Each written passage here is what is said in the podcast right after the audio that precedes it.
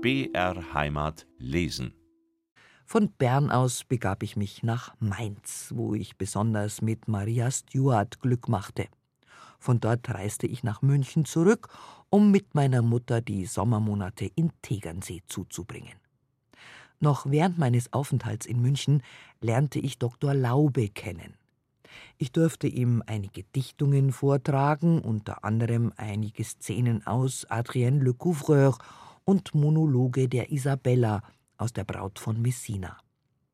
Seiner Aussage zufolge wäre ich sofort beim Burgtheater engagiert worden, wenn nicht mein Fach schon durch die Gabillon und Hebbel dort vertreten gewesen wäre. Er empfahl mir daher Stuttgart. Über meinen Vortrag bei ihm stand in Über Land und Meer eine sehr günstige Rezension. In Tegernsee machte ich die Bekanntschaft des Herrn Löwe, Regisseur am Hoftheater zu Stuttgart. Als ich auch ihm einige Proben meines Talents abgelegt, da drückte er mir seine Zufriedenheit mit den Worten aus: Ich begrüße Sie als die unsrige. Ein Engagement kam jedoch trotzdem nicht zustande. Von München aus unternahm ich noch eine Gastrollenreise nach Karlsruhe, wo ich als Herzogin Marlborough de Vriends Beifall gewann. Derselbe nahm die Rolle der Isabella in der Braut von Messina mit mir durch. Er zeigte sich mir überhaupt sehr liebenswürdig und stellte mich auch seiner Gemahlin vor. An meiner Darstellung der Isabella fand die Karlsruher Zeit nur das auszusetzen, dass ich zu jung für diese Heldenmutterrolle ausgesehen habe. Es wurde mir überall der Beifall des Publikums und eine höchst freundliche Beurteilung der Presse zuteil. Das viele Reisen erschöpfte mich aber zuletzt so, dass ich mich deshalb wieder für einige Zeit nach München zu meiner Mutter begab. Im Gefühl meiner Freundschaft war ich aufopfernd bis zum Vergessen meiner eigenen Interessen, und das, wenn also meine Wahl auf keine uneigennützige Freundin fiel, ich jedenfalls das Opfer meiner Gutmütigkeit werden musste. Leider hat sich dieses in vielen Fällen meines sehr bewegten Lebens bestätigt, und ich habe erleben müssen, dass ich wirklich das Opfer meiner großen Gutmütigkeit geworden bin. Für meine eigene Person hatte ich von jeher wenig Bedürfnisse fand weder Vergnügen an übertriebener Toilette noch an opulent besetzter Tafel. Um meine Freunde jedoch froh und heiter um mich zu sehen, gab ich von jeher das letzte Geldstück her. Kannte ich doch den Wert des Geldes keineswegs, daher war auch meine Börse jedermann und zu jeder Zeit offen, wenn man nur überhaupt Ansprüche darauf machte.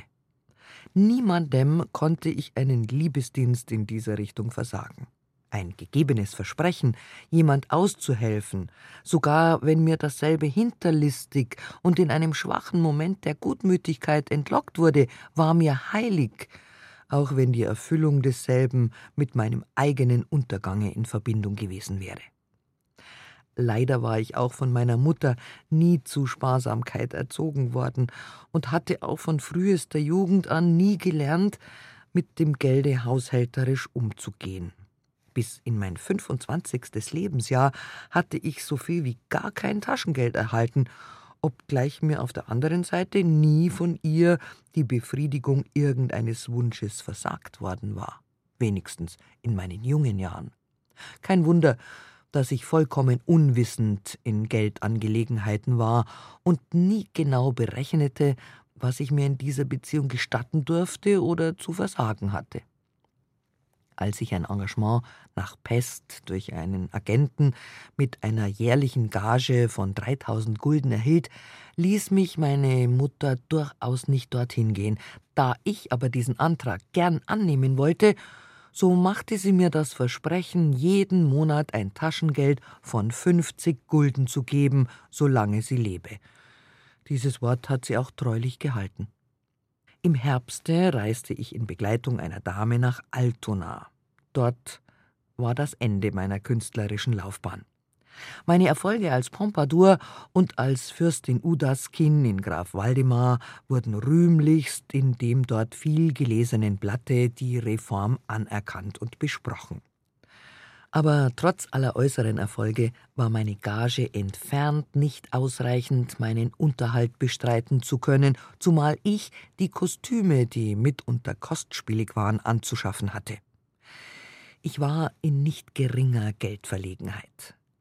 Durch Vermittlung meiner Jugendfreundin Sophie Fritze erhielt ich von Oskar Zerf in Hamburg, einem reichen Israeliten, 2000 Taler – das heißt in Wahrheit nur 1200 Taler vorgestreckt, wovon ich meinen Rückstand in Hamburg deckte.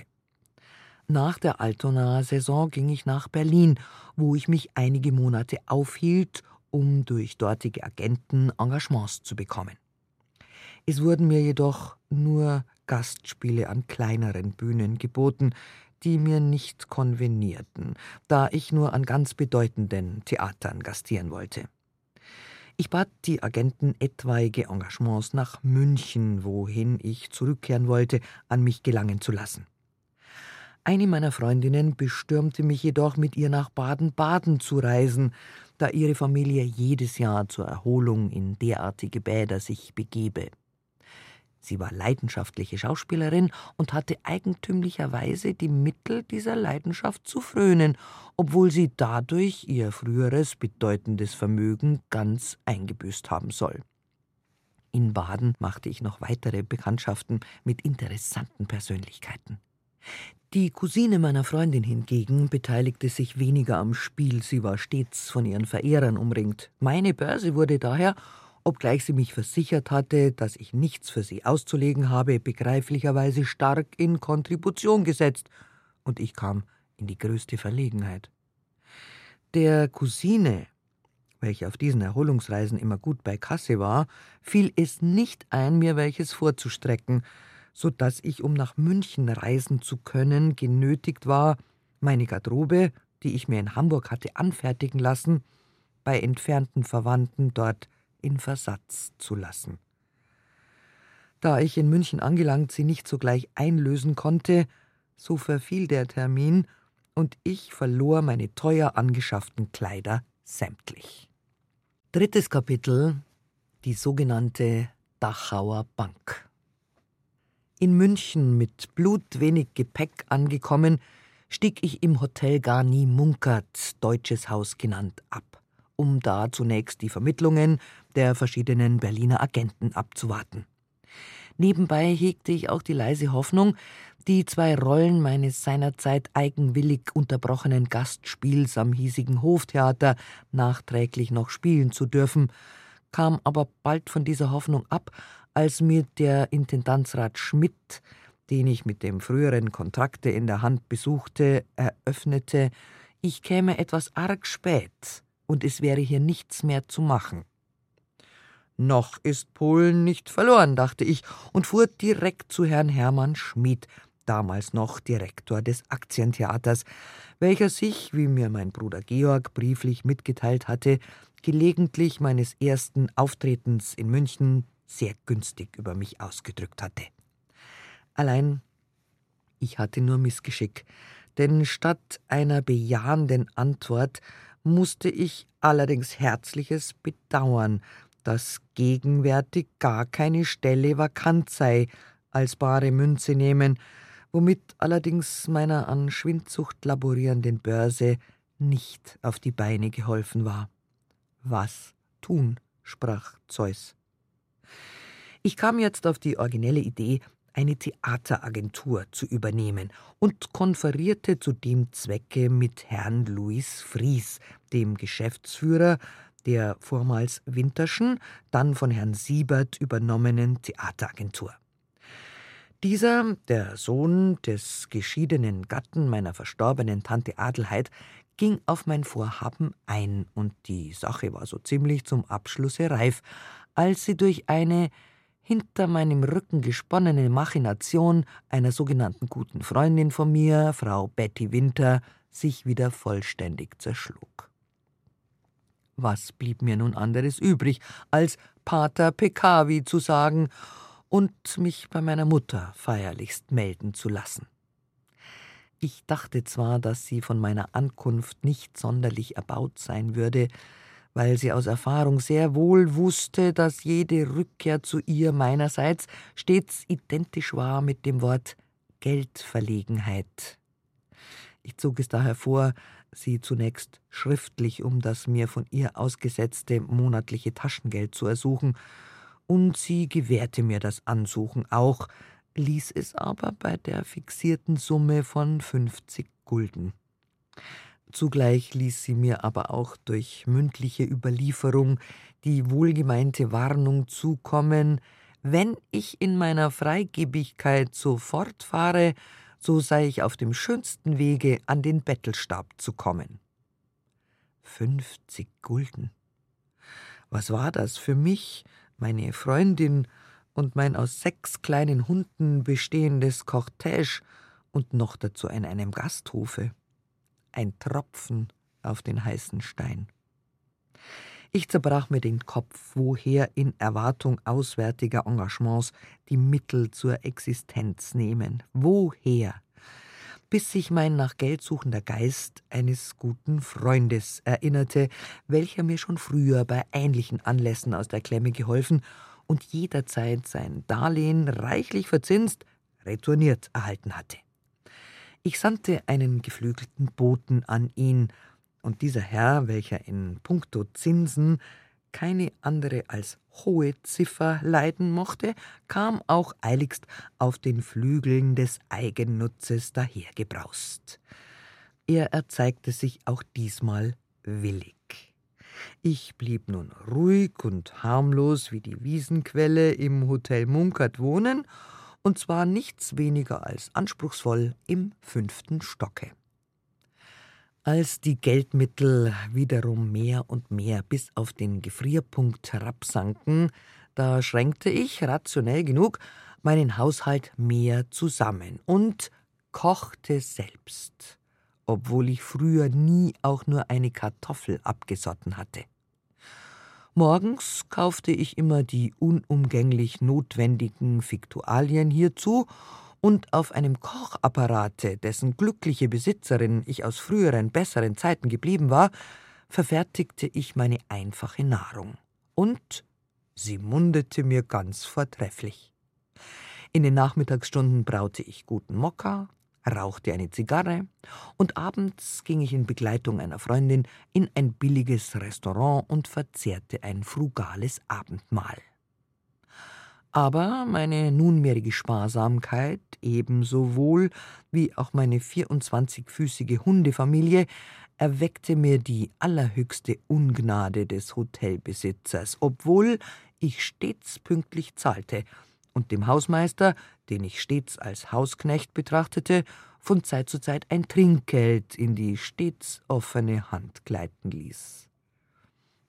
Später, gelegentlich meiner öffentlichen Verhandlung, konnte dieser Mensch nicht umhin, mir die Worte in den Mund zu legen, ich werde noch einmal eine Rolle in der Welt spielen. Ein Ausspruch, der, wenn er wirklich gefallen, von meiner Seite jedenfalls nur beziehentlich meiner künftigen Bühnenerfolge gemeint war. Alle diese Entbehrungen hätten sofort ein Ende erreicht, wäre ich zu meiner Mutter gezogen und hätte ich meine Freundschaften aufgegeben. Aber Freundschaft abzubrechen, um nicht mehr Entbehrungen ertragen zu müssen, das konnte ich nicht. Es wäre ein Gewaltstreich gegen meine eigene Natur gewesen. Als die eigenen Mittel meines Geldlieferanten aufgezehrt waren, da leistete mir der gute Mann Garantie auf Wechsel bei dem Volke Israel. Selbstverständlich erhielt er hierfür Gratifikationen, und da ich meine Zahlungen stets prompt einhielt, so erwarb ich mir bei den Herren Israeliten bald viele Gönner, und die Börsen bekannter derartiger Firmen standen mir zu Gebote. Außer diesen besorgte mir auch ein gewisser Josef Wagner Geld auf Wechsel. Damals Dienstmann, engagierte ich ihn später als Unterbediensteten. Er ist jetzt ein reicher Mann, hat also sehr gute Geschäfte gemacht.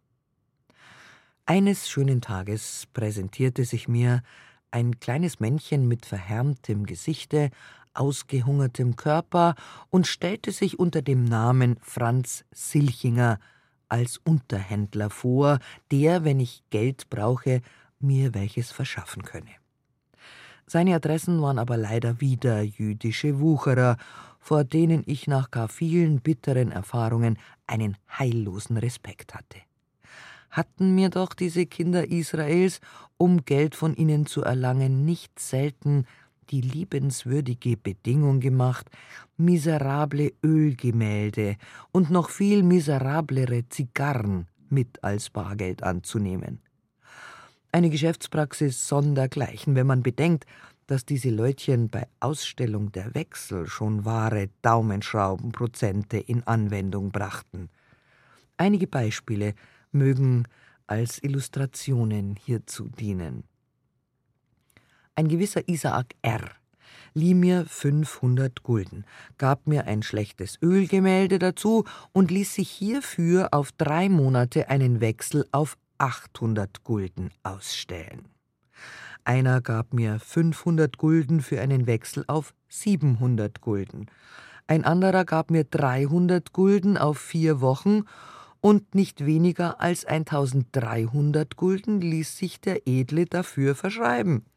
Ich bezahlte alle und auch diesen letzten entsetzlichen Wechsel. Eines schönen Tages machte mir der Wirt des Hotel Munkert aus den schon angegebenen Gründen begreiflich, ich möchte die Güte haben und mich um ein anderes Logement umsehen. Selbstverständlich kam ich diesem Wunsche sofort nach und schlug mein Wigwam zuerst im Goldenen Stern, dann im österreichischen Hof auf, wo man mir zwei Zimmer zu sehr mäßigem Preise zur Verfügung stellte und wo selbst ich mit dem Wirte und seiner Frau, gemütlichen Wienern, eng befreundet wurde und manche vergnügte Stunde mit ihnen verlebte, nachdem ich ihnen auch ein Kind aus der Taufe gehoben hatte. Als ich in seinem Hause mein Namensfest beging, da schmückte man mir die Stiege und den Vorsaal mit Tannenreis. Und in meinem Zimmer fand ich ein Transparent, den Namen Adele zeigend. Ich wurde durch diese Aufmerksamkeit so gerührt, dass mir die Augen übergingen und ich voll Freude ausrief, das bedeutet Brillanten und Reichtum. Jawohl, liebe Adele, erwiderte der Wirt Knopf, ich wünsche dir, Millionärin zu werden. Worauf ich die Antwort gab, dieser Wunsch bleibt Wunsch, denn wo nichts ist, da hat der Kaiser das Recht verloren. Ich erwähne dies alles nur deshalb, weil es für mich späterhin so bedeutungsvoll werden sollte. Eine Feuersgefahr sollte mich Ende Oktober 1870 aus diesem Haus wieder vertreiben. Es brach nämlich eines Abends im Rückgebäude des Gasthofes daselbst Feuer aus. Meine Freundin und ich im panischen Schrecken ergriffen eilends über Hals und Kopf die Flucht. Die Freundin nahm die Geldtasche mit etwa 200 Gulden Inhalt, ich die Hunde im Armkorb, einen Hut aus dem Stück Königin Elisabeth, den ich damals außer einigen Theatergarderobe-Gegenständen noch besaß, stülpte ich auf den Kopf und eilte in Schlafrock und Pantoffeln schnurstracks ins deutsche Haus, wo selbst ich mit der langen Feder auf dem Hut, den Hunden im Armkorb, Pantoffel und Schlafrock hinzugerechnet, bei Wirt Fränkel nicht geringes Erstaunen hervorrief.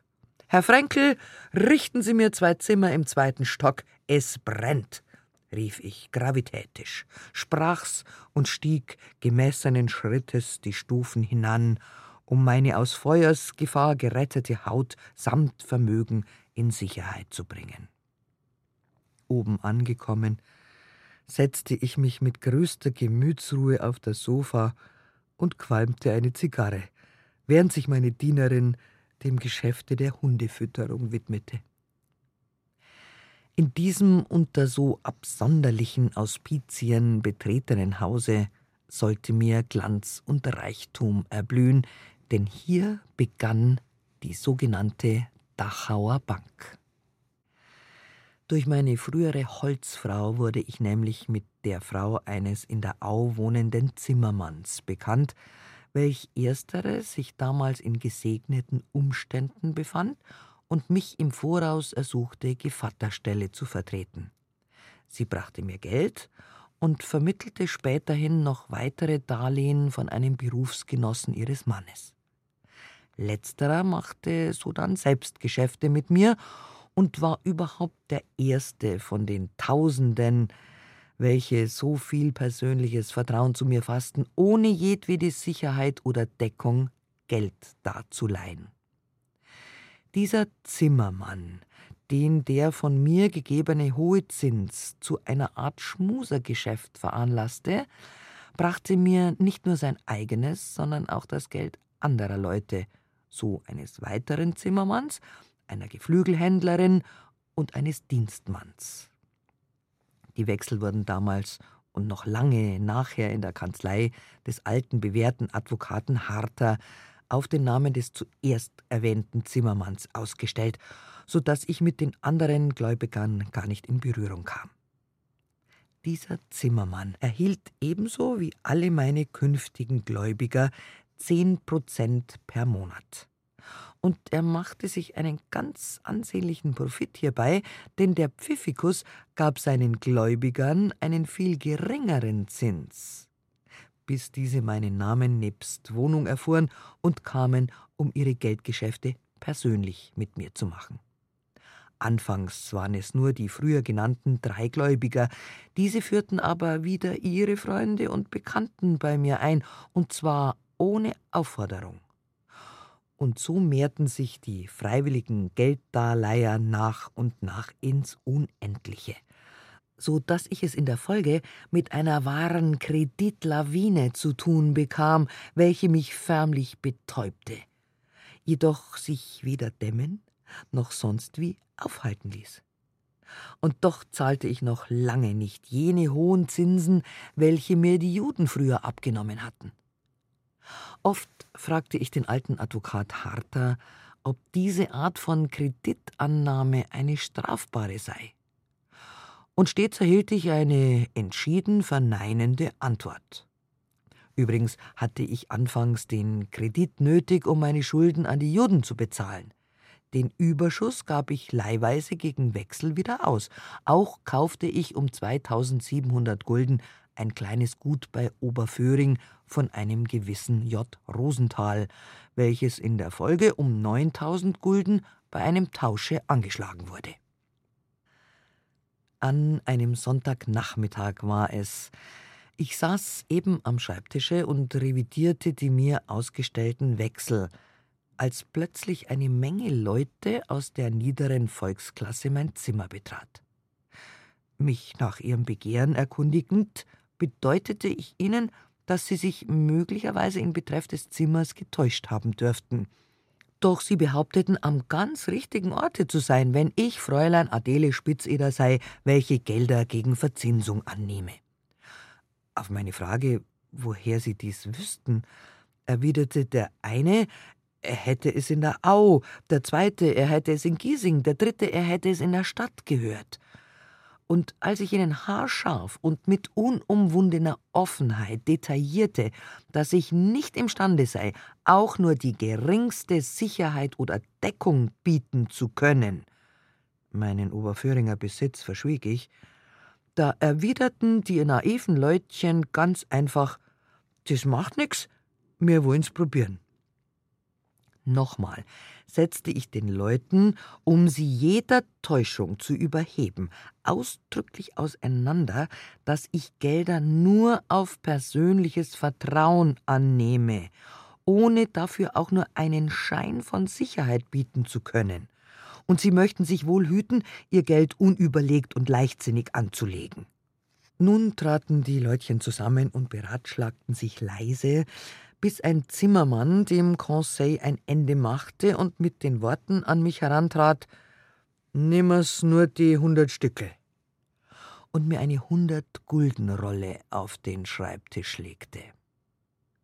Mit dem nämlichen Gebaren folgte ein zweiter, ein dritter. Jeder legte ein Päckchen Geld auf den Tisch. Halb gezwungen nahm ich also diese Darlehen an. Die anderen schickte ich mit der Mahnung, sich die Sache noch vorher genau zu überlegen, wieder fort, da es mir selbst nicht angenehm wäre, solch große Summen auf einmal aufzunehmen. Und trotz alledem entfernten sie sich erst nach nochmaliger Aufforderung und mit einer nicht zu verkennenden Unlust und Niedergeschlagenheit. Den drei Zurückgebliebenen stellte ich Wechsel auf vier Wochen mit einem Zinsfuß von zehn Prozent aus. Am folgenden Tage schon kamen die fortgeschickten Personen wieder, und ich musste nun wohl oder übel auch ihr Geld annehmen. Ich lieh das nicht zu meinem Bedarfe notwendige Geld wieder aus, aber zu 15 und 20 Prozent. Jedoch nur an solche Personen, welche derartige Zinsen stets zu zahlen pflegten, also Kavaliere, Offiziere und dergleichen. Selbstverständlich habe ich deren Namen zu meiner ganzen Prozessgeschichte nie genannt und nenne sie auch niemals, da ich von ihnen stets pünktlich bezahlt wurde. Derlei Anleihen gab ich, um Kompromittierungen zu vermeiden, stets persönlich ab. Minder bemittelte Leute, Kaufleute, Handwerker, Subalternbeamte erhielten von mir Geld zum ermäßigten Zinsfuße, manchmal sogar ohne Zins, und in Bezug auf Retourzahlung war ich nie hartherzig, sondern prolongierte sehr häufig.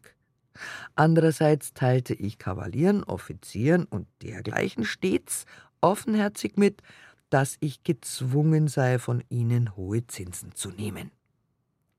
Bald war ich des Andrangs der Leute halber genötigt, zwei weitere Zimmer zu nehmen. Die Stelle einer Kassiererin versah eine Dame.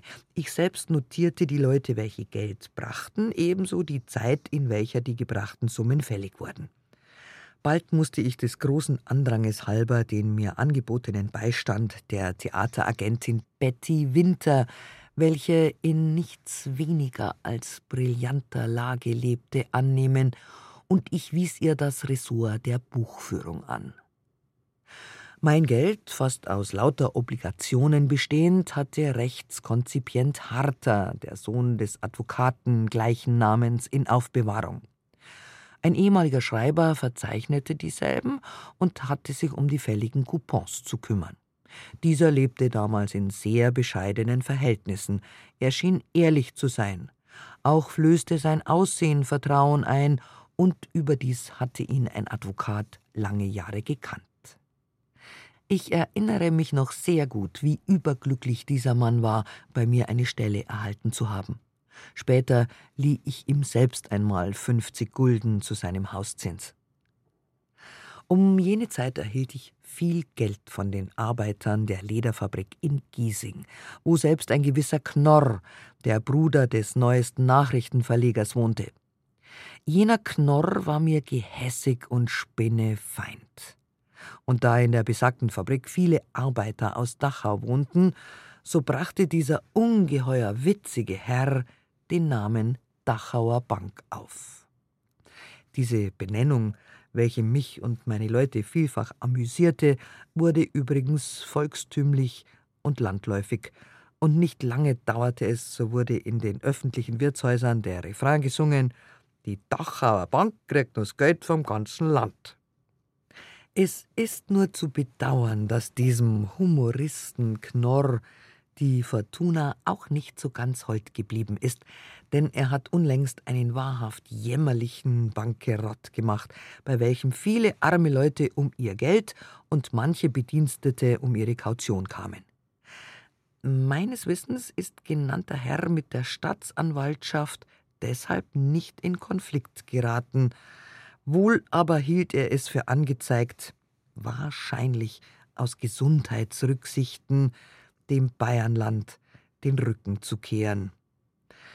Es wurden anonyme oder vielleicht auch direkte Anzeigen gegen mich auf der Polizei gemacht. Ich hielt es jedoch unter meiner Würde, etwaige Schritte die mir zur Aufklärung verhelfen konnten, zu tun, obgleich mir von manchen Stellen das freiwilligste Entgegenkommen zuteil geworden und zum öfteren sogar Mitteilungen förmlich aufgedrungen worden sind.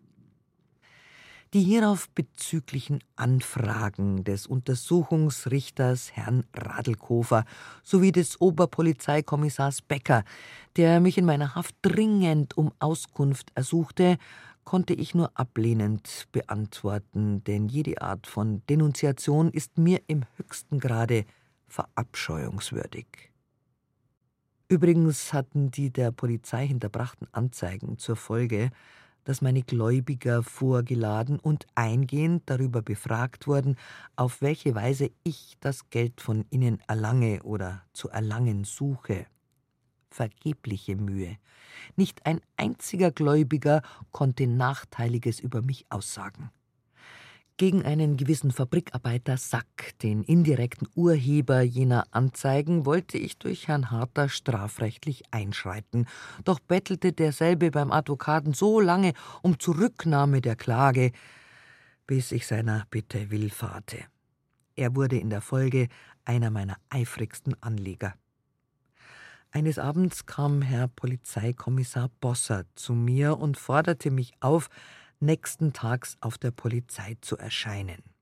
Ich erschien prompt zur anberaumten Zeit in meiner Begleitung Herr Harter Junior.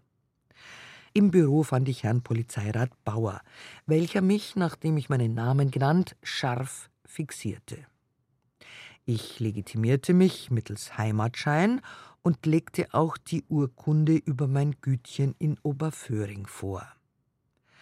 Kaum hatte der Herr Polizeirat die Papiere durchlaufen, so rief er erstaunt: Ach so! Man sagt, Sie wären aus Wien und hätten sich im Hotel förmlich niedergelassen. Ich sehe ja hieraus, dass Sie aus München sind und Ihr Wirt Sie einfach nicht angemeldet hat. Mit der höflichen Weisung, mich aufs Anmeldebüro zu begeben, hatte die Audienz ihr Ende. In der Tat erwies sich, dass mich der Wirt Fränkl nicht angemeldet hatte, in dem Glauben, dass dies bei einer Münchnerin nicht nötig sei. Von nun an wusste ich, dass ich Feinde hatte und erkundigte mich deshalb, ehe ich weiteren Kredit annahm bei kompetenten Personen, ob mein Kredit ein gesetzlich zulässiger sei. Denn als gewesene Schauspielerin hatte ich auch nicht die blasse Idee von den Gesetzesparagraphen. Ich begab mich deshalb zu Herrn Polizeirat Hilgert, der doch gewiss ein vollständiges Urteil in dieser Beziehung abgeben konnte, und tat dies umso lieber, als ich Herrn Rat Hilgert von früher her kannte, als er mir nach langen Recherchen das Heimatrecht in München verschaffte. Dieser Herr Beamte erteilte mir auf meine Frage, ob das Aufnehmen von Darlehen und das Ausleihen einer polizeilichen Erlaubnis unterworfen wäre, die Antwort, es wäre dieses keine Polizeisache, sondern schlage in das Ressort des Herrn Magistratsrats Kummer ein, bei dem die Gewerbe anzumelden wären. In Begleitung einer Dame begab ich mich zu diesem Herrn und erhielt auf meine desfallsige Frage die bestimmte und feste Antwort, dass das Geld aufnehmen Ausleihen unter keine gewerbliche Rubrik falle und gesetzlich vollkommen zulässig sei. Im strengsten Sinne des Wortes hätte ich ein Unterhändlergeschäft, und dieses sei gesetzlich vollkommen zulässig und bedürfe keiner besonderen Anmeldung. Mein Kredit vergrößerte sich unterdes ganz außerordentlich. Und um diese Zeit glaubten sich auch die in München erscheinenden neuesten Nachrichten mit meiner Wenigkeit beschäftigen zu müssen, und zwar in nichts weniger als schmeichelhafter Weise. In dem genannten Blatte für alles stand nämlich mit Frakturlettern geschrieben, dass sich im deutschen Hause zwei Schwindlerinnen befinden, welche den Leuten, namentlich den rechts der Isar wohnenden, das Geld aus der Tasche zu holen suchten. Herr Billing, berühmt aus seiner Tätigkeit als Magistratsrat, Blumenfabrikant, hatte dieselbe Äußerung auch in der Magistratsratssitzung gebraucht. Hierdurch wandte mir der Mann, um nicht aus der Rolle des Blumenverfertigers zu fallen, eine Dornenkrone. Ich fand es deshalb für angezeigt, ihn in Begleitung einer Freundin meiner Mutter, Frau Jeanette Balog, zu besuchen, um ihn über meine Verhältnisse aufzuklären. Doch benahm er sich kühl wie ein Eiszapfen und ausweichend wie ein Aal im Wasser. Was mir aber keine Kopfschmerzen verursachte, da mir die Persönlichkeit des Herrn Billing nicht im geringsten imponiert hatte. In derselben Absicht begab ich mich in Begleitung des Herrn Rechtskonzipienten Harter zum Bürgermeister Dr. Erhard. Dieser Herr wich nicht aus, entließ mich aber ohne bestimmte Antwort. Genug. Diese Billingsche Auslassung hatte zur Folge, dass eine wahre Sturmflut an Personen an mich heranbrauste, um ihr dageliehenes Geld zurückzufordern. Ich stand aber fest wie die Eiche im Winde, denn sämtliche fälligen und unfälligen Wechsel wurden von mir prompt und ohne den geringsten Anstand honoriert. Ob manches jüdische Bankgeschäft denselben Sturm ebenfalls überstanden hätte, ohne dabei zum Wrack zu werden, überlasse ich dem Urteile des denkenden Lesers.